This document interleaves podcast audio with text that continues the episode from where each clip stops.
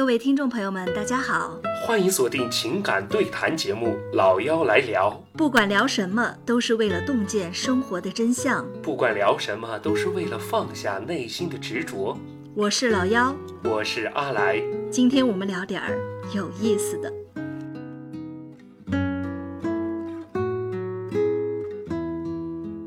哎，老姚，这期我们聊的主题是勇敢，你怎么来看待这两个字？在今天下午我们沟通的时候，你跟我说你选了这样的一个选题，我当时真的，我我两眼一摸黑。啊，为什么呀？难道你不勇敢吗？你觉得我很勇敢吗？我觉得你很勇敢呀。何以见得？人到中年，还依然活跃在舞台上，还依然活跃在网络当中，还依然被网络当中不喜欢你的听众和观众谩骂。就像咱们这节目前两期，你都被骂成什么样了，对吧？你依然没有放弃嘛。我要纠正你一下啊，嗯，人家也没有谩骂我。我实事求是的来说一下，我觉得播客的受众提的这些意见是非常客观以及嗯非常理智的。对，因为我做短视频也不是一天两天了，我在其他的一些平台所接受到的恶臭程度，绝对是播客的一百倍都有的，甚至可以说，就是这些播客的这些所有的声音里边，没有人身攻击，第一没有人身攻击。啊，第二也没有什么很主观的说讨厌我、不喜欢我，没有，甚至是首先他们说出这个评论，第一是听了我们的节目，像是播客的节目，它其实是很长的，对，而且我看很多宝子，他是标注到了已经呃二十多分钟、三十多分钟，他起码他听到了那个时间点，已经花了二十多、三十多他宝贵的时间在我身上了。你感觉特别愧疚了，是不是？对他已经花了时间在我身上了，然后我又没有让他满意，因为你知道，在短视频平台，像是我们一条视频就两到三分钟，很多人他可能就刷到你了之后就开始评价你的长相了。就是像我觉得播客它这样的一个评论区，其实说实话，就以前有人说跟我说，说是他听播客，他觉得自己打破了他的认知，就提升了他的认知，让他觉得他有了一个全新的一个思维方式吧。因为我听播客其实听的蛮少的，因为我就看我的评论区，我已经觉得打破了我的信息茧房了。我做账号做到现在嘛，在其他平台其实也是有一定的粉丝基础的。就是我觉得我可能犯了跟很多，虽然我不红啊，我也不是那种什么流量明星，但我觉得我可能有一点犯了跟他们一样的毛病。就很长一段时间，我身边基本上都是夸我的人，都是哄着我的人，你懂吗？我像是我们团队的，从运营到后期，所有人对我都很好，因为我输出内容可以养活大家，每个人都是姐，真漂亮，姐大美女，我就是这这这对呀，姐说的真好，而且在我的短视频的账号都不是我自己在运营，我只输出内容，我就是录好了之后，我交给运营，他帮我上传，所有的短视频上面。骂我的也好呀，批评我的也好，他们会帮我删掉。他们只会把表扬我的私信啊截图给我看，说看大家多喜欢你。我其实很能理解他们为什么要这么做，因为他们怕我撂挑子。啊，我不想干了，有人骂我，我不想干了。对，一而且这个事情是发生过一次的嘛。但是这一次，呃，播客吧，我就是完全的自己，相当于当兴趣爱好在做，自己在亲自的运营。嗯，每一条评论呢，我也都有看。其实我觉得对我帮助还是蛮大的。所以其实你说了这么多啊，老杨，我觉得你是很勇敢。没有，勇敢的第一个基础啊，就是抗压能力，一定要有。就很多人可能看到这样的评论，已经没有信心去做下去了，甚至有些幼稚的人看到这样的评论，可能就会和听众去吵架了。不至于吧？呃，有有很多这样的人，只是什么？只是你之前没有过，或者是很少有需要你勇敢这样的品质去支撑你往下走，所以你觉得你没有勇敢的时候，所以你的脑子里当中的勇敢的概念其实不是很清晰的。对我一开始为什么告诉你，我觉得自己不勇敢呢？因为我从小小的时候，我害怕的东西啊，我现在依然很害怕，从未战胜过自己。不知道你有没有印象？我不敢坐飞机，你不敢坐飞机，这我还真不知道，咱们认识十几年了，我真不知道。我告诉你，我几个害怕的事儿特别幼稚，我也很难跟别人讲，因为讲出来的话，基本上会得到嘲笑。嗯，嗯，第一，我不敢坐飞机，我自己都想笑自己，因为小朋友不敢坐飞机，其实很正常嘛，怕高啊，呃，怕晃啊，怕飞机不舒服嘛。我小时候也怕，呃，我以为我长大了就不怕了，但我长大了依然很怕。我现在是能不坐飞机就不坐飞机，只要高铁能到的地方，就是十几二十个小时，我都愿意去坐，只要我有时间。如果时间不允许，我就不去了。就是你一年当中坐飞机的频率大概是多少次？嗯，几年一次吧。几年一次？对，我是尽量避免的。就之前去上海出差，去北京出差，前段时间去北京玩都是坐的高铁。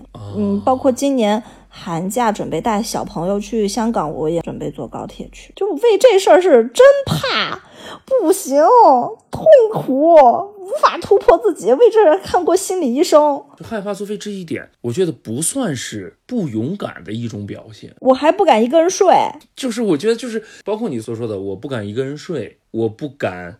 去坐飞机，你刚才也说了幼稚嘛，这是一种略微带一些幼稚，或者是人性当中的一些弱点的一种表现，不算是不勇敢。就是当时我选这个话题的时候是两个原因，第一个原因是前段时间爆出来的中国中超包括国足的内幕，这个是让我特别气愤的。这事儿我刷到了，但我不是很懂，因为我作为一个女孩子，我对这些不是很感兴趣。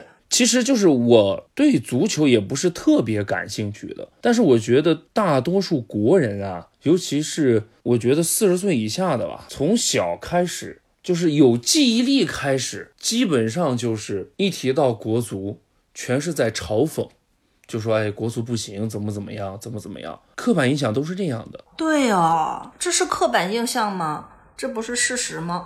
是事实造成的刻板印象吗？就是你想，很多人会说中国十三亿人、十四亿人，都挑不出来十一个会踢足球的吗？连大名单算上二十多个会踢足球的吗？但其实中国在册的足球运动员很少啊。但是你得想，短时间我们可以拿这个当做理由，这么几十年下来了，那是这样的体制是出现了很大的问题的。结果这一爆，好家伙，从上到下烂了一遍呀，烂了个透啊！对吧？尤其是作为就是足球嘛，全球第一运动，作为中华民族一个泱泱大国，砸了那么多钱在这个项目上面，一点体育人的精神都没有，运动员一点运动员的精神都没有。哦，那这个跟勇敢有什么关系？我跟你说，跟勇敢有什么关系啊？嗯，包括李铁当时说的两个，带领两支球队，就是逆天的成绩带入。中超就类似于这样，包括后面就是国家队全靠买去进。你觉得他们这些人勇敢吗？他们不敢直面自己的实力，他们不敢去面对即将到来的失败，他们不敢去凭自己的能力，去凭自己的刻苦，去凭自己的奋斗，去哪怕改变一点点，去改变中国足球这样的一个现状。如果咱们就这么说啊，如果说是别的行业，我可能没这么愤慨。正因为是足球，它是一个运动员呀。是一个运动项目啊，所以就是让我会感到很气愤。所以一开始我就想，他们真的就给我的第一感觉就是这帮人真的不勇敢，太懦弱了，就是给我的第一感觉啊。那这个事情完了之后呀，嗯，后面还有一件事情，就说我觉得我得说一下，呃，勇敢这样的一个话题，就是我同事的亲戚的一个孩子，也是到了高中了嘛，到了高中之后学习成绩不怎么理想。嗯，自己也贪玩儿，面对诱惑也抵抗不了，比如说网络的一些诱惑呀，或者是户外的一些诱惑等等等等，他抵抗不了，然后导致学习就不怎么专注。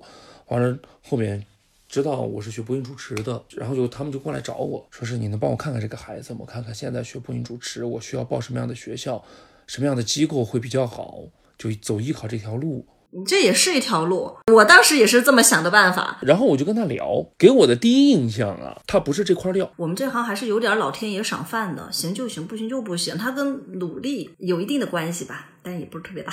第二，他想学这个，他不是说是我真的特别热爱这个，有的吧，虽然不是这块料，但我真的特别热爱，我在这方面疯狂的去努力，哪怕后面。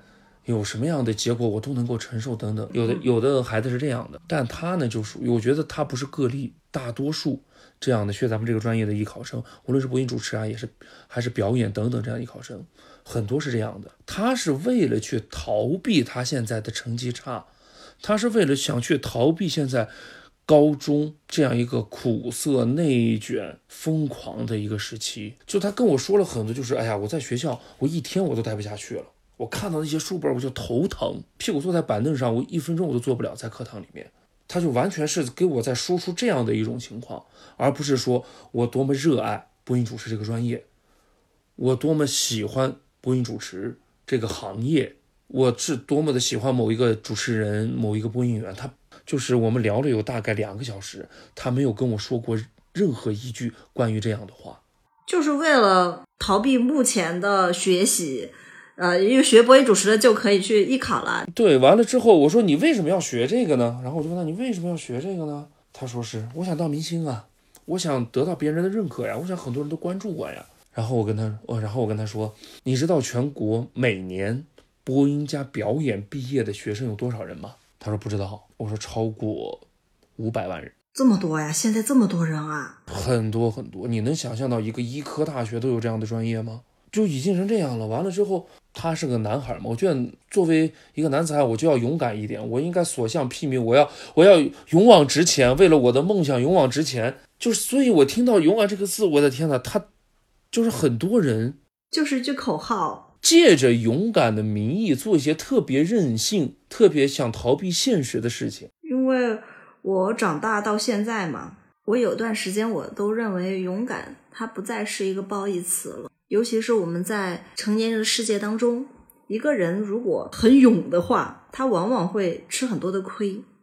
比如啊，啊，他可能会当当出头鸟呀，不小心就得罪了谁呀，亦或者是反正不太好，会有一些不好的结果。因为我们现在都是说，也一定要人嘛，大家其实现在都在谨小慎微的活着。你现在再去扯什么？冲动扯什么勇气？可以看出来，确实我一开始误解了，你是一个不勇敢的人。我对自己我还蛮拎得清的，好就是好，不好就是不好。我说我不勇敢，一方面是我小时候怕的事，我现在依然很怕，这是一方面。就是虽然是很小的事情，但我觉得成长其实就是以前怕的事儿，我现在就慢慢的就不怕了。我战胜了恐惧，我战胜了自己，得有这个过程。第二。你认为的我好像很勇敢的一些事情，可能在别人眼中我也是个很勇敢的人。像我们都挺勇敢的，比如说我是个社牛，比如说我脸皮挺厚，我不会特别容易被别人的一些语言啊，或者是说观点所伤害到，这是我的优点。我觉得这只是我的优点而已，它不是我勇敢的方面，因为这些事儿我生下来就会。我没有说我曾经是，如果我曾经是一个自卑、内向、不敢上台发言，以及说是害怕与人打交道的人，我现在战胜了这个恐惧，我做到了成为我现在的这个样子，可以很好的跟人沟通交流，甚至说做短视频、当主持人、上台被灯光打在身上啊，我都不害怕，我都不紧张，我都能说话，都能表达。能演讲，演演讲还能拿奖，对吧？如果说以前是那样的，我现在是这样的，OK，没问题。我觉得我勇敢，我是个勇敢的人，而且我的勇敢让我的人生变得更加的精彩有品质。但问题是，我的这些事情吧，我感觉我是我从小就这样。我在读幼儿园的时候，我就敢上台给别的小朋友讲故事，这是我的天赋，不能够说勇敢。嗯，像你刚才所说的，嗯。当出头鸟等等这些情况，我觉得这不是勇敢。咱们分特定的环境啊，某些环境当中略带傻缺似的蛮干，对吧？就是勇敢啊！我觉得勇敢是人类所有美德当中最稀缺的一个东西。是的，特别稀缺的一种美德。我同意，我同意。因为很多你看起来好像很勇敢的人，比如我，嗯，就是可以敢去做一些别人不敢的事情的人，你去了解了之后，你会发现。他不是因为勇敢，他是因为他的天性，他是因为他的特点，他是他的特征决定的。而这个世界上，就我所见到的，就我生活中也好，网络中也好，当然影视剧的不算啊，影视剧全是这样的故事。我生活中，至少在我的生活中，在我这三十多年的，也不算很长，但也不是很短的阅历当中，我没有见过这样的人。嗯，我现在想到勇敢啊，其实我有一个观点啊，随着我们的生活品质越来越高，嗯，随着我们生存的环境越来越温润，勇敢这个东西东西在慢慢的丧失，不是个例，是在大多数人当中，这个品质在慢慢的丧失。为什么会慢慢的丧失啊？或者丢弃掉，或者让人们遗忘掉？因为正因为有这样越来越好的环境，所以就是很多情况下不需要我们去面对一种事情，需要我们特别勇敢，可能就按部就班的这样生活下去，我们就满足了，不需要那种勇敢。因为你知道为什么吗？勇敢它对应的是什么？是恐惧，而大部分的恐惧它其实是来源于未知。这句话你同意吗？同意啊。而在现在的这样的一个信息时代，几乎没有什么事情是我不知道前方是什么，但是我也要去做，基本上是很少有这样的机会了。嗯，我不知道会发生什么事情，但是我想做，对吧？我上头了也好，还是怎么着也好，我不知道会面对什么，不知道什么后果，但是我就想做，就是这种一腔孤勇，现在不需要了。现在你就是要去穿越丛林，你都有 GPS 的。你现在任何一个人生的决定也好，你要干什么也好，你上任何一个短视频网站或者信息网站，你去搜索，都有大把的人跟你说经历，跟你说他的经验，会告诉你到底会发生什么样的事情。你如果这么做了，接下来就会怎么着？就是刚才我想说的呀，就是虽然我说了这是一个现状，但是我还是希望大家不要忘记勇敢。为什么呢？我们大多数人不需要勇敢。正是因为有一少部分人勇敢的去前行。举个最简单的例子啊，就是《我不是药神》，看过吧？这部电影，嗯，我看过，都嗯。男主这是一个真实发生的事情啊，就是何勇的原型，他被判过刑，住过监狱，也受到过一些社会上的抨击，包括也体验到了法律的无情。但正是因为有这样的人，他不是因为自己啊。他自己没有这个病啊，正是因为有这样的人，才让我们国家注意到，才慢慢的将这些药就是一步一步的变成医保。你现在就可以发现，绝大多数病都是可以通过医保去治的。但但是这个事情出了两种声音，一种声音是什么？哎呀，我们国家的法律怎么？很多人在抨击我们国家的法律。我现在想跟大家说的是，呃，这是个题外话了啊，因为我们的法律每年都在修正。每年都在修改、增加、删除，要适合我们当前的国情，一步一步的来。嗯，没有任何一个国家，甚至是历史上没有任何一个朝代、任何一个国家可以从头到尾制定一个完美的法律。如果制定有有这么样的一个国家，它也不会被灭亡。就古时候，对吧？包括现在全球各地来说，没有任何一个国家的法律是完美的，只能通过人类生存、社会的稳定的不同的阶段。不同的时期，我们不断的去更改，不断的去修正，不断的去进步，才能够使我们的法律越来越完善，越来越完美。所以这样的人，我觉得有点太片面化了啊。就是我希望就是客观的去看待这样的事情。第二个声音是什么？就觉得哇，这人傻缺，受那么多罪，那该入医保不还是要入医保的？他受那么多罪干嘛呢？但我想说的是，说这些话的人啊，你家是没有生这病的人啊。真的是，就是我看到这样的话的时候，我就觉得，就是我当时安慰自己，就是我就索性当他是网络的键盘侠了，网络喷子了，我只能这么去理解，是多么勇敢的这部分人。刚才我所说的，为什么我们现在很多人会慢慢遗忘勇敢，是有很多，呃，少部分勇敢的人在前行。你像抗日战争时期、解放战争时期、抗美援朝战争时期、越越战时期，有多少先烈玩命的去。上呀，因为当时我之前嗯采访过一个参加过越战的老兵，当时他说我们当时根本就是不是说抱着必死的决心去，就是觉得就是生命只是我战争的一项武器而已，我我们的唯一的目标是把美帝国主义打倒。当时我还看过一个影像，美呃就是当时抗美援朝战争的一个。美国的将军说：“当时我就很诧异，为什么我就是我们坚守的阵地能那么轻易被攻破？我们的人数还多，当时就是没见过这么不要命的。因为在战争时期，我们国家其实处于非常弱势的，我们的战斗力，我们的呃武器装备，其实都，而且以及当时我们的一个国际地位，我们真的很弱。但是为什么？为什么我们能够赢？我不知道你有没有听过这样一句话，叫“我没有什么可以失去的，也没有理由害怕”。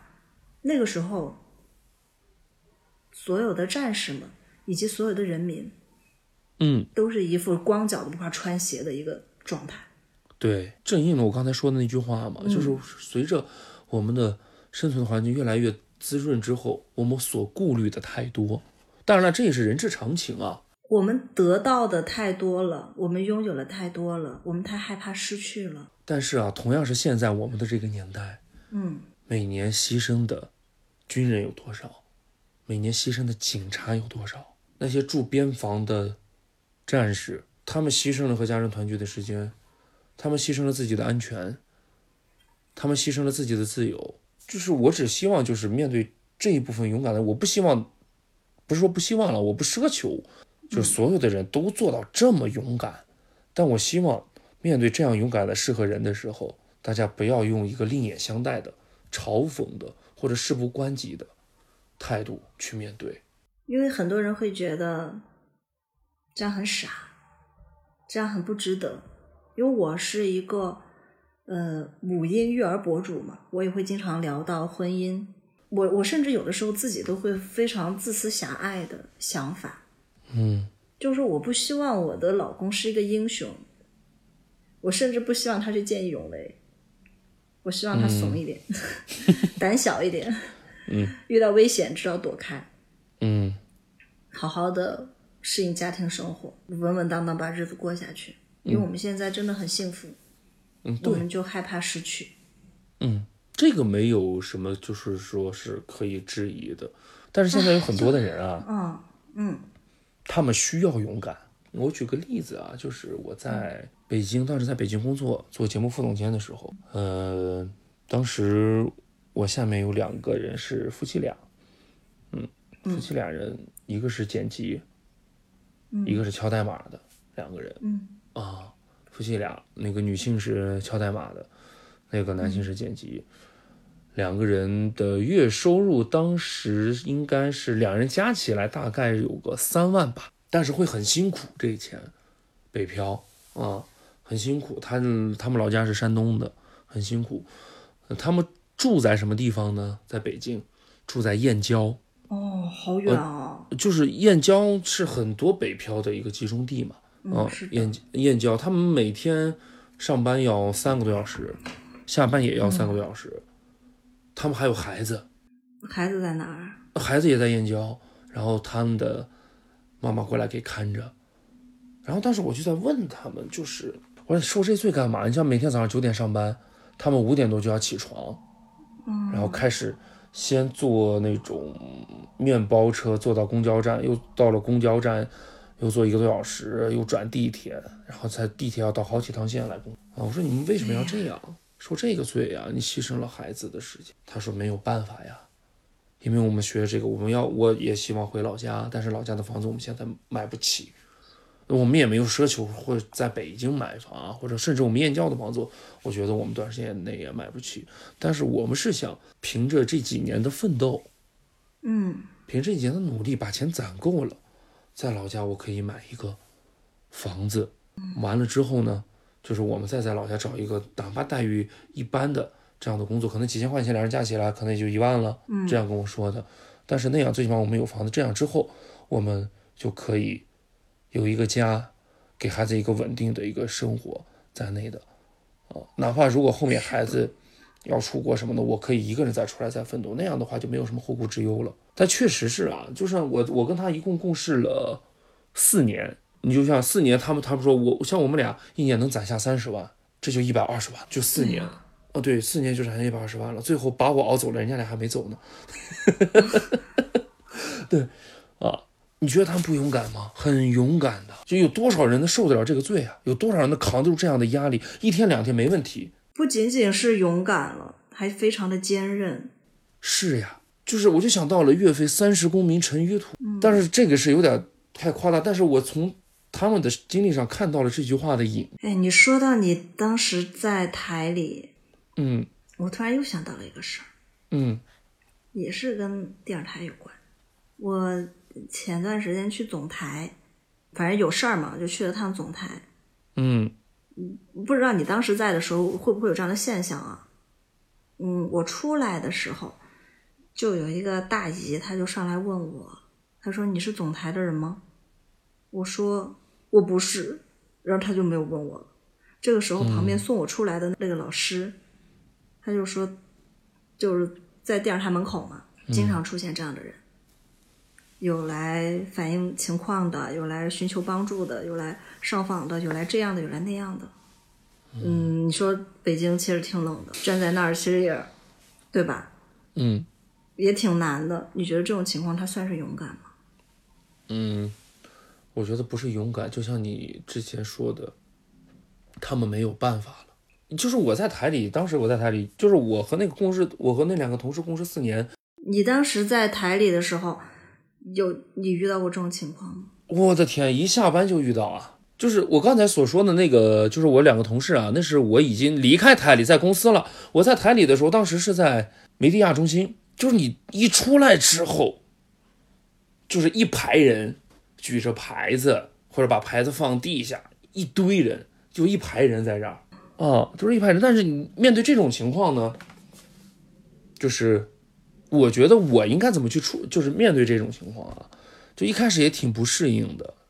就是说实话啊，也想过这个，想过那个，但是后来我看看了，就是第一，我改变不了什么；第二，我判断甄别不了他们所说的事情的真假；第三，就算我知道了之后，我也没办法去帮助他们，凭我个人的能力，对吧？所以就这个东西，那当然了，他们我当时看到，我心里特别不落忍。我我我真的我特别能理解你开始那种心情，但是我旁边那个、那个那个老师就已经习以为常，语气中还带着嘲讽，说费那劲干嘛呢？就在我旁边说了这样一句话。那什么，他没被逼到那份儿上吗？其实我觉得这些人他其实也算是很勇敢的人，但是这样的勇敢我感觉完全没有效果，只能够换来别人轻飘飘的一句：“嗯嗯，费那劲干嘛呢就是现在就是我我想就是这一期我最想表达的哈，？”嗯嗯，什么是勇敢？勇敢第一一定要有很大的抗压能力，而不是去逃避，而不是说就像我刚才所说的，借了一个勇敢的借口去做一些非常任性的事情，去逃避一些，呃，去逃避一些自己所面临的困境，所面临的烦恼。第二是什么？一定要科学的勇敢，就是你不要是一定要科学勇敢，就像你刚才所说的，在一个公司里头，我当出头鸟，这是不科学的。很多情况，很多情况下需要当这个出头鸟，咱们得分情况而论嘛，对吧？分情况而论。就像之前热依扎演的一个电视剧啊，电视剧名我就不说了，她在里面说是呃扮演的是一个律师，面对着一个性骚扰案件，就是他嗯去找那些证人啊，都是受害者，没人愿意当。觉得这很这是一个很羞耻的事情吧？有的人甚至结婚了，就没人愿意会把这样的事情说出来。但是就有一个女孩子坚持，哪怕我告我失败，怎么怎么样，哪怕再让对方反告我诬陷，怎么怎么样，我都要一定要告下去。进而这就是一个人带动两个人，两个人带动三个人，这样好这样的出头鸟啊！我们是可以做的，这是勇敢的表现，对吧？就是很多那种勇敢的，就是你就感觉是，就像你刚才说冤大头，特别的傻。明明知道你勇敢也没有是百分之零的概率，你还要只是为了泄愤，只是为了出心中的一口气，你这样我觉得是很不值得的。有的时候，其实你也不能觉得是泄愤。我有的时候在想，很多时候不成熟的勇敢来源于天真，就像是总台门口的那些人一样，他们是觉得这样把这个世界想太好了，觉得这样就会有人帮他，觉得他们以前在嗯电视上也看到了很多很多人，对不对？在帮啊、很多节目就在讲帮忙寻亲啊，帮忙解决问题啊，帮忙揭露一些呃不平等啊，他们就是这样的一种想法，觉得很天真，就好像是嗯，就是一种理想主义，这种理想主义。嗯，就是我跟你略微有一点不同的是什么？嗯嗯嗯，想法不同的是，我觉得不是理想主义。嗯，他们但凡还有别的办法，他们不至于这样做。他们但凡有别的办法，或者他们但凡把这个事情能够看开，这倒霉我认了，能够看开这个事情，或者说是能够接受这样的后果，他们也不会这样做。这是因为他们这种后果是他们承受不了。但是呢，所有的办法该用的全部都用尽了，我已经想不到任何办法了，除了这样的之外，他们只能这样了。就像你所说的，他们在电视上看到的这个，呃，很多例子呀什么的，万一他们就想的万一呢？这是小概率事件。对对，就是这是极小的概率事件。但是就像说，对于这种极小概率事件的时候，如果有别的办法，我觉得几乎没有人会选用这样的一个办法。正是因为什么办法也没有，哪怕是极小的概率，那万一这极小概率有我呢？万一呢？咱咱们就这么说嘛，也对，对吧？哎，其实你仔细这样想一想，也没什么，真的没什么。我觉得我刚才说他们这样是幼稚和天真，有点不妥当。怎么说呢？在电视台门口坐坐一天，或者是坐几天，出来一个工作人员就问你是不是总台的，他其实本质上没有什么损失，他就跟跟人告白一样，大不了就被拒绝。嗯，但万一成了呢？万一成了呢？万一成了，这个事儿就不一样了。万一成了，问题就能得到解决了，我的声音就能被他就能就能被听见了，就会有人帮我说话，帮我想办法了。嗯，虽然是个概率很小很小很小，对吧？是的，哎，那我我那我突然发散了，我觉得我其实也有比较勇敢的一些事情。我觉得我这个人至少在感情上是很勇敢的。感情当中的勇敢是吧？我我可能之前没有跟你聊过吧，因为你是男生，我是女生，我们在我也很少跟男孩子聊我的情感话题。我其实基本上没有跟追我的男孩子在一起过。大学那个也是你主动的吗？嗯，对啊，高中的就就我感觉我谈的每一个都是自己追的。啊、这这是很勇敢。这对于很多女孩子而言，算是很奇葩、很勇敢的一些行为了。很勇敢，很勇敢。呃，而且这个事情，为什么我我要说他是勇敢？我这刚刚为什么我话锋一转，又开始说自己勇敢了呢？嗯因为这个事儿吧，它确实让我感受到了勇敢能给我带来很好的、很好的结果。放在感情中来讲，愿意去追你的女孩子，愿意去追你的人，我认为哈，尤其是那种愿意长时间追你的人，他很大的概率是不如你，嗯，对吧？而你主动去够的人，基本上都是对你，基本上都是比你好。就对，即便你不用苦苦的去追求他，啊，但这样的人，他呃基本上也不会去苦苦的追求任何一个人，嗯，因为他的选择很多啊，哦，你得下手早啊，你得在别人还在矫情，还在想着怎么先搞搞暧昧，先干嘛干嘛的时候，嗯还在想策略的时候，我就冲了。嗯，你要这么说的话，我是一个特别不勇敢。都是女孩子追你是吗？对，就是我，我没有追过女孩子，真如假如？真的那你有因此错过谁吗？有，真的有。就就一层一层窗户纸捅破了，这事儿就不一样了。完了你没有，然后女孩子也没有发现，亦或者是具体谁就不说了啊，就是都是别人追的我，就是我喜欢他，我喜欢他，我也不会就仅限于聊天，最多最多最多到了一个暧昧的阶段，最多是这样的。但是那一层我不会首先捅破。但是这样的男孩是很奇葩，我就觉得我也是挺奇葩的。我觉得你好奇葩。我是那种有我是那种有点好感我都敢去追的人，是吧？就是我，我觉得我要是但凡主动，就不用我是不用建立非常强、非常多的喜欢，就是喜欢的无法隐藏。反正有有点好感，我就想去试试看。就甚至有的时候会发生有点好感，我去追了，在一起之后发现这个人其实我不喜欢，然后然后就把别人甩了的渣女行为，对 都不好意思。哦，就但凡我正常点，我大学不可能只谈一段恋爱。对啊，对，就是你看起来那么开朗，为什么你在你你这事儿怎么那么怂？就是毕业的时候有一次玩真心话大冒险，嗯嗯他说哦，他说你就是如果让你就是觉得就是呃大学没谈过的谁谁谁，嗯，就是就是你就说真心话嘛，就是说你嗯就是你最喜欢的是谁，就是大学特别后悔没和他在一块儿，嗯，我就说了一谁个，谁然后问谁呀他，这我就不说了啊。完了之后问他，他也在酒桌上。完了问他的时候，人家也说的是我。其实当时已经，然后我就你俩都没在一块儿，也没有。完了就就是因为是我们班的吗？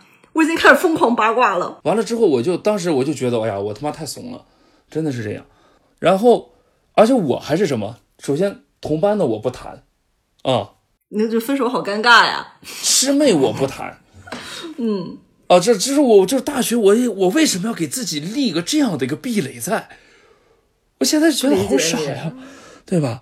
然后就是包括我和我老婆啊，嗯，就我和我老婆 认识的时候，就是当时认识了之后，我俩是怎么在一起的？一开始就追她的人很多很多，我也对人家有好感。啊，我也对人家有好感，然后就每天就聊天。但是我就这层窗户纸，我就肯定不捅破。当时后面我老后面我老婆就跟我说啥来？其实我对你第一感觉啊，没那么的好，我就觉得你就是一个长得一双桃花眼，我就觉得你是个特别花心的这这种啊，就是我就感觉就是你只是想把我当成你人生当中的一种过客啊，就是就体验一下就完事儿的那种，所以一开始就不想搭理你啊，就是我就当时你咱俩聊天，我为什么配合你啊？当然了。就是外形啊什么的，就是这种，我是挺喜欢的。但是我觉得这种人，你这种人我应该敬而远之的那种。但是就是聊天嘛，反正呃我也没什么成本，你聊的也挺让我开心，我就跟你聊。但是我当时抱着一个目的，就是只要你一跟我说啊追求我那一刹那，我立刻把你回绝了，我就立刻把你回绝了就行了。但是呢，你好死不死的聊了一两个月呀，就是不跟我开口。这个是就是后面就后面他就发现你清纯了。他不是这样，就是你知道那种就是跟他第一是跟他想的不一样了，第二是他一直等着我告白，我就不告白，完了他就开始抓耳挠腮呀，就是那种难受呀，就那种期待呀，从那一开始这种想法变成了一种期待了。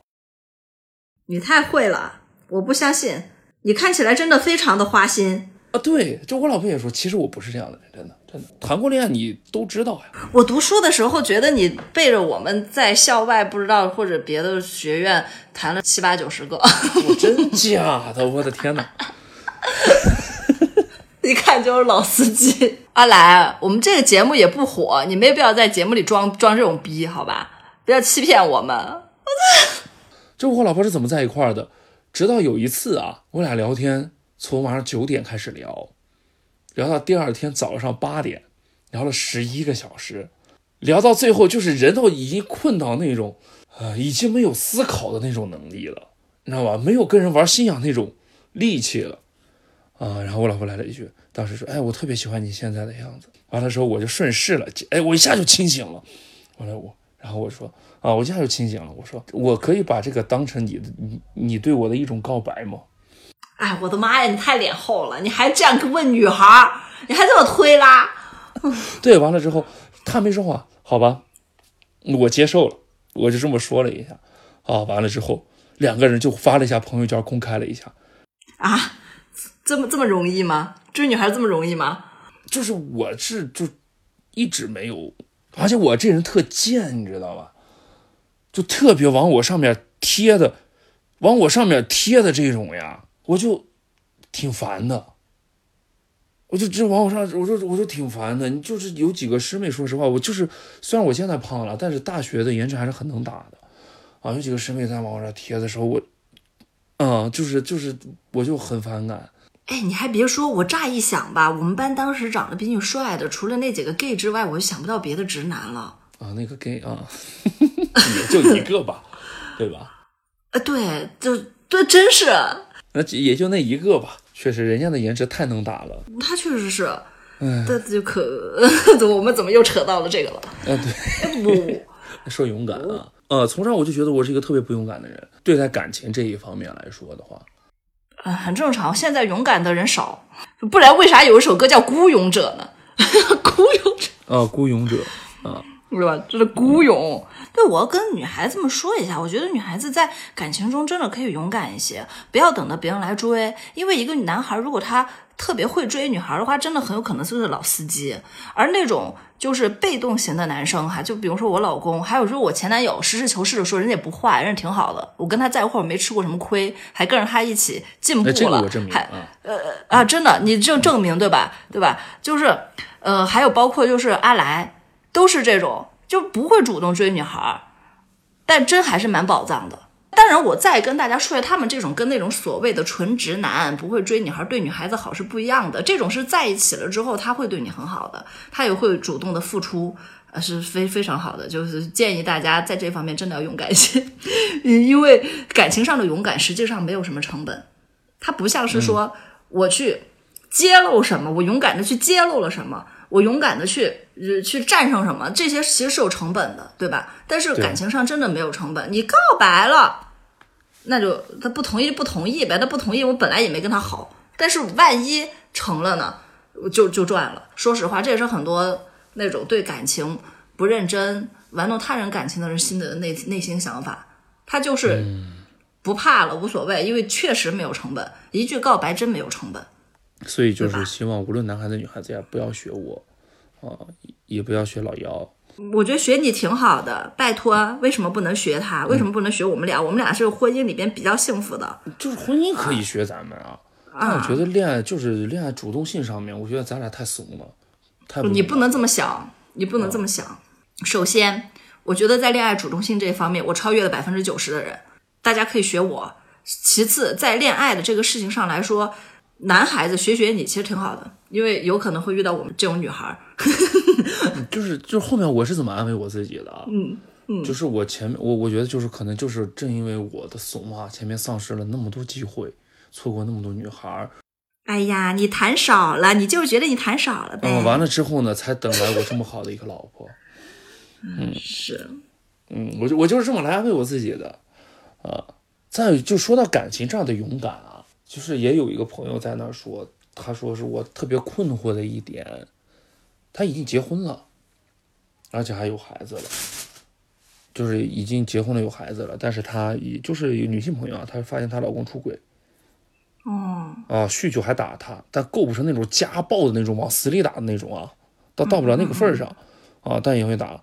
但是她她就是无数次起过这样离婚的念头，但是你看到孩子之后，就这样的念头就慢慢就磨没了，觉得还是要给孩子一个完整的家。完了之后呢，自己又觉得啊，我要是离了婚之后，我怎么养我的孩子呀？不敢嘛，啊，看孩子不敢了。他不敢去离婚，但是，然后我就这么跟他说啊，就是你觉得你的老公爱有多爱你们的孩子？他说爱肯定是爱自己的亲生孩子嘛，就是是爱，但觉得你有没有你爱？他说是我，但但是他就说跟我爱孩子比的话，他差的有点远啊，他是这么说的。完了之后说是那孩子现在在这样的家庭氛围当中，你觉得孩子幸福开心吗？他说是我有时候啊，我为什么他我老公打我的时候我都不吭气，我怕如果我进行了一些口头的反击或者肢体的反击之后，我老公火更大，变成一个家庭的一个战争那样的，怕吓到孩子。其实我老公打我那一下，扇我一耳光的时候，已经把孩子吓到了。但是现在孩子好像有点习以为常了。我说算了，就这样吧。就是怎么是，咱们都说是劝和不劝分啊，但是我就我也是这么跟他说，劝和不劝分。但是我觉得这是你自己的人生，你自己把控。当你觉得你自己过得很不幸福的时候，当你觉得你的你的需要勇气去改变的，你觉得你养不起孩子，那你现在就把自己的能力提升啊，生存能力提升啊，工作能力提升啊，尽力的去提升呀。到时候你再想要不要去离，你有了这个底气之后，你再想，哎，我愿不愿意去离这个婚？我愿不愿意逃脱这样的一个环境，离开这样的一个环境？就是你现在是完全不尝试的去改变，就在你，我觉得我就跟他说，这是你的人生当中的一种逆境，一个黑暗的逆境，你连点起来一盏光的勇气都没有。呃，这个到我的熟悉领域舒适区了啊，我多说两句。嗯，基本上遇到这样的婚姻困境，确实需要拿出一点勇气来。而这个勇气它分为几种，一种就是刚刚你谈论到的离婚，这个叫什么？强者心态。我吃亏，我上当，我受骗了，对吧？我认了，我结账走人，我不停留了，有什么后果我承担。这个后果包括但不限于对孩子的伤害，我自己日后是日子可能会过得更加辛苦，因为缺少了经济的一个来源，等等，凡此种种，以及社会的嗯对于单亲啊单亲母亲的一个也不能说歧视吧，反正也是会有一些异样眼光的。就对于，因为现在很多人会觉得，尤其是一线城市的人，他觉得这是很习以为常的事儿，但这个事儿其实发生在二三线、三四线小城市，它其实也是蛮丢脸的一件事儿，实事求是。嗯，对，对，这是勇气的一种表现，勇敢的一种表现。那还有一种勇敢的表现是什么呢？就是我不离婚，我战士，战士绝对不能离开属于自己的战场。他下次打我，我就拿起那个呃椅子往他头上砸，我一次性把他给打服了，让他知道我我不要命，或者是我拿起菜刀我我我我削他，对吧？就就不砍怎么砍砍伤嘛。我告诉你，在曾经的农村，就我我外婆跟我说的啊。很多女性都是通过这种方式，因为我自己身边有一个活生生的例子，嗯，就是我二姑妈，对，就我二姑妈，她是跟她公公有非常大的矛盾，你明白吧？她老公不打她，但是她公公打她，我不明白为什么农村会出现这种情况。她有一次她忍不住了，她就抄抄菜刀了，嗯，她她抄菜刀就要去拼命，在就是推就是这种推攘的这种过程当中吧。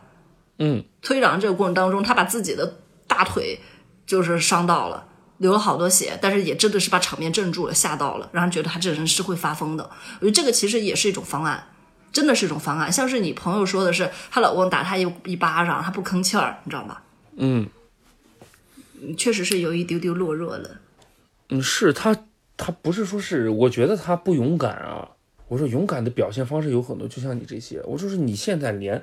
改变现在的一个现状的勇气都没有，无论是你改变你自己，还是改变你家里的这种关系，还是改变你这样的一个环境，我不是说是，我也跟他说，我不是说是一定要建议你去离婚怎么样的，你现在连一点改变的勇气都没有，哪怕你改变你自己呢，对吧？你觉得你也就改变一下自己的性格和这个人相处的方式，你强势一点。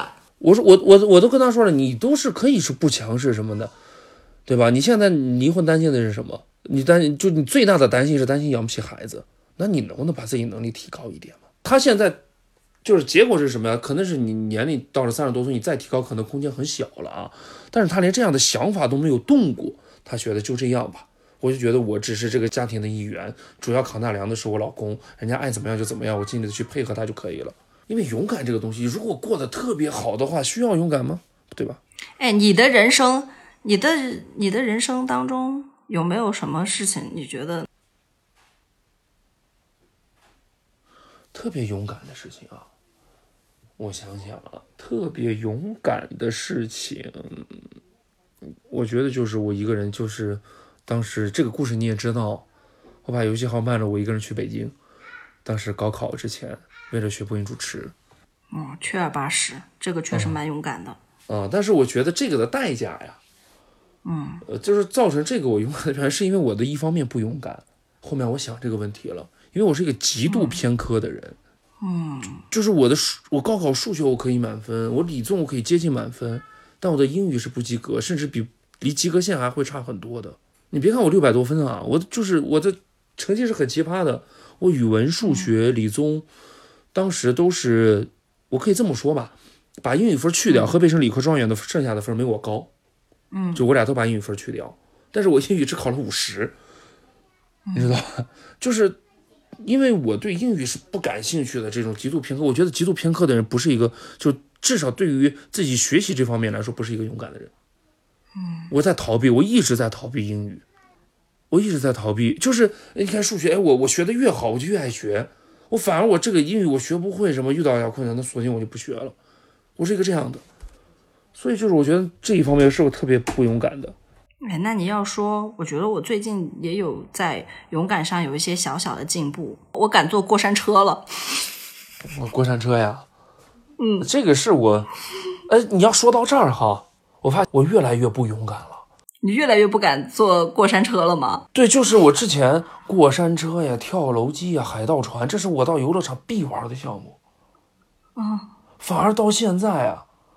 我碰都不敢碰这个了，为什么呀？我不知道，我就害怕。我都现在，而且而且是什么？小时候我不恐高，是从差不多二十五六岁开始，我发现我恐高，就在商场里面啊，就是我站在三楼、四楼这样的地方，就那种我都不敢站在那边上，就靠着那个防护栏，就玻璃防护栏往下看，我都不敢，我腿都软。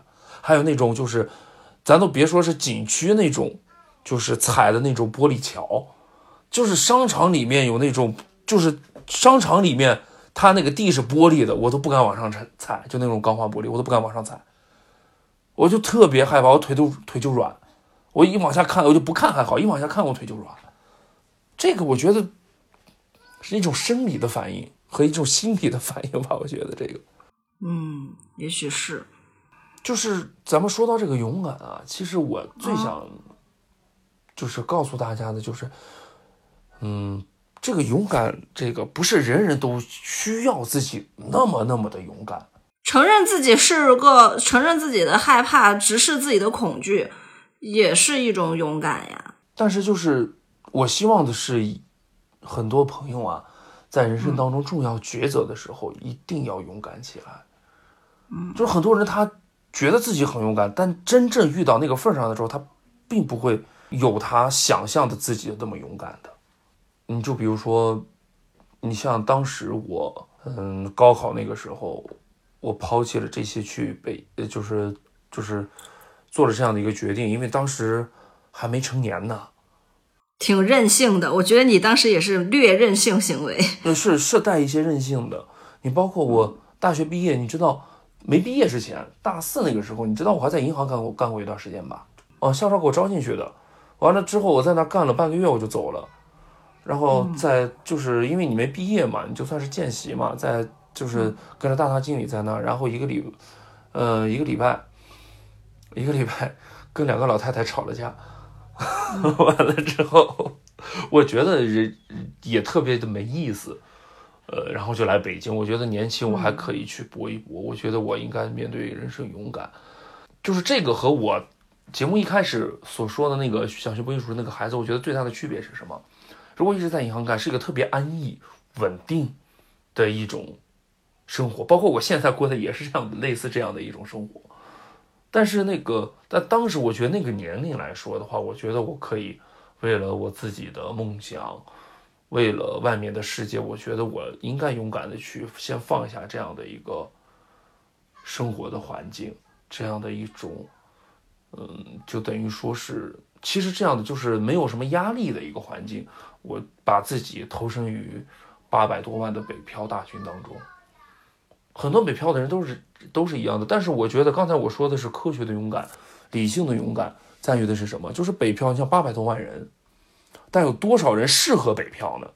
你比如说我提到的我们公司的那两位夫妻俩，他们是适合北漂的，他们也在北漂当中奉献了自己的力量，也得到了自己的所需，嗯，得到自己想要的，改变了自己的生活现状。对，但还有的是什么？我认识的一个在北京认识的一个。唱歌的，啊，他是学音乐唱歌的，他已经在北京待了十年了。当然，如果说是你没什么后说不给别人带来什么困扰的话，你愿意待，这是你人生的选择。我觉得很多北漂，尤尤其是咱们学艺术这类的，无论是演员也好，主持人也好，或者是歌手也好，其实我觉得是一场赌博。怎么叫赌博？是第一是自身的能力肯定你必须得先达到啊，达到的时候等待机遇。但机遇那么多人，机遇不会说是给每一个人都准备好的。你真的赌到，因为你看到很多，呃，演员他们知名的，基本上都是在四十岁左右才开始慢慢的靠几部作品知名度提起来的，嗯，对吧？然后年轻的很少很少，很少很少，要么是童星，要么是一些练习生这样，但是人家的家庭背景是很厉害的。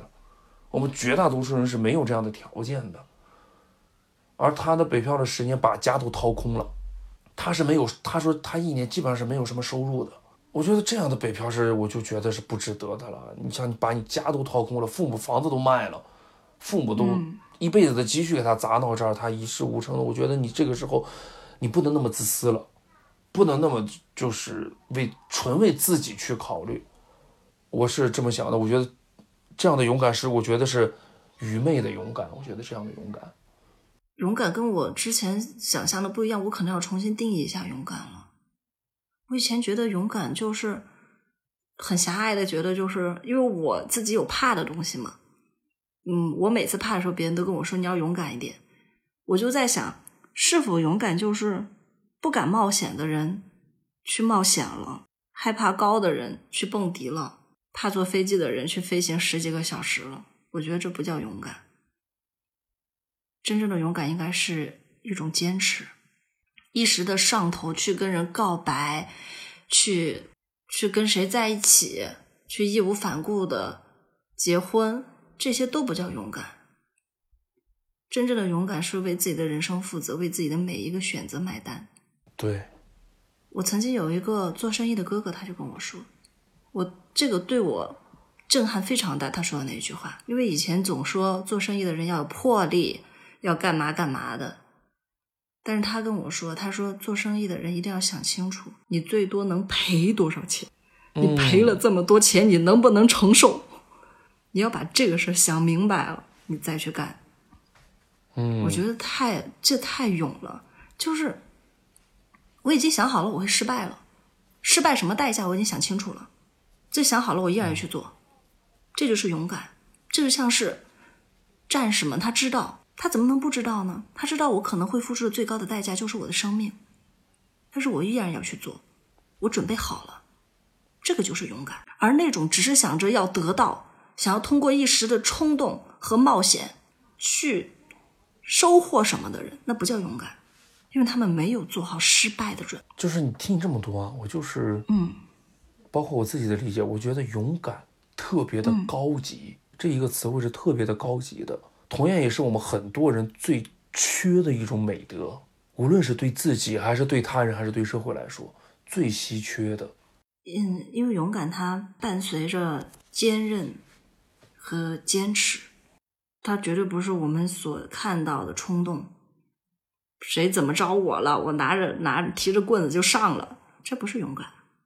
对你，包括我当时，嗯，从银行辞职，嗯，当一个北漂的时候，其实我北漂的起点也可以了，在央视呢，对吧？我的北漂的起点是很很好的了，呃，所以才我觉得支持。当时我当时也想了，如果多少年之后。我不行，我该怎么办？怎么样？我也会想好，我大不了我再回来嘛，对吧？稳定的，我再就是这种没有压力的工作，我再找一下嘛，就就是这样。因为我还年轻嘛，当时。但你现在，我有了家庭，有了孩子之后，你让我再去做这样的事情，我觉得我不会有那么大的勇气去做。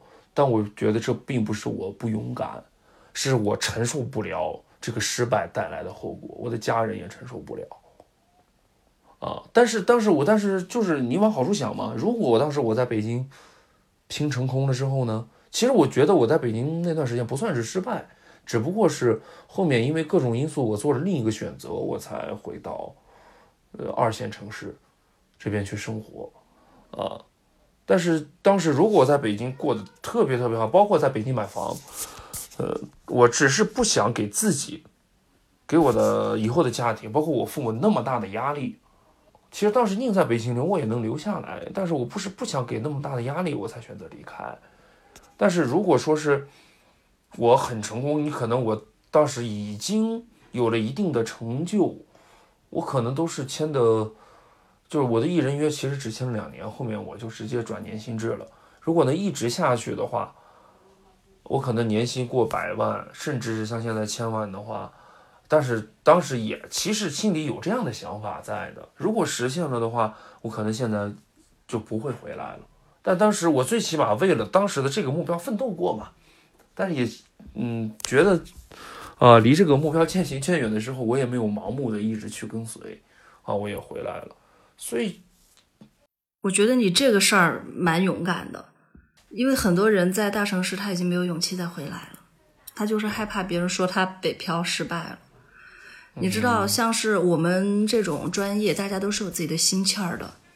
对，你真的去待了几年，你又回老家了，在很多人眼中，你其实是蛮 low 的，是会觉得，对吧？是会觉得你混的不好的。所以很多人，其实我觉得，在大城市漂泊的人，其实很多人他苦苦坚持，倒不是说还觉得自己有梦想、有机会，很多时候是没有办法。面对了，没有办法再面对自己曾曾经的人生了。嗯，所以我就想跟各位朋友们说呀，嗯，就是当命运把你推向关键时刻的时候，我希望就是大家能够至少像你想象当中自己那么勇敢，去勇敢起来。这话真的是鲁迅说的。嗯嗯嗯，是。真的勇士，敢于直面惨淡的人生，敢于正视淋漓的鲜血，对吧？就是生而为人最大的困难、最悲惨的境地，绝对不是濒临死亡，而是家徒四壁，连生存下去、好好生活下去都成了一种奢望。那如果在这种情况下，依然保持着一颗忍耐、坚持的心，不去与他人比较，不去怨天尤人，而是继续努力的生活，我觉得这才是生命的勇士。对，真的是这样。你家那句话怎么说来着？如果这个世界上只剩下一种英雄主义，那就是认清生活的真相之后，还是选择热爱生活。因为我们现在在网络的社会嘛，不知道你有没有听说过一句话，叫做“何以解忧，唯有暴富”。建立以现在的这样的一个价值观，人人都觉得必须要有钱的人生才是快乐的。如果有一个人他他没什么钱，但是他依然可以安贫乐道的热爱生活，过得非常的阳光。我觉得他是生活的勇士，我觉得他非常的勇敢。就是像听咱们节目的绝大多数，应该都是二十岁以后的嘛，对吧？就是二十岁以后的，就是其实就是二十多岁这个年龄啊，算是我们人生当中的一个起步的阶段了，对吧？离开校园之后的一个起步的阶段了，就人生是。并没有会一下子的去好起来，这种概率太低太低了，对吧？没有一直的美满顺意，或者说特别的开心，也没有像咱们像校园那个时候想象中那样，有壮观的人生的开始呀。或者一毕业之后，当时我们都和咱班的几个同学，我们还创业。我觉得我在大学我就要开开公司，怎么怎么样啊？其实就是很，我觉得很幼稚，不是有这个想法。是有了这个想法之后，我们做做的那些事情，我觉得跟创业完全不搭边儿。就很多该受的罪、该做的调研什么的，我们就太理想化了。那个时候就了解的太少了，真的是这样。就相反呢，其实真的二十多岁开始之后，我们的是什么？是迷茫，是未知，是焦虑。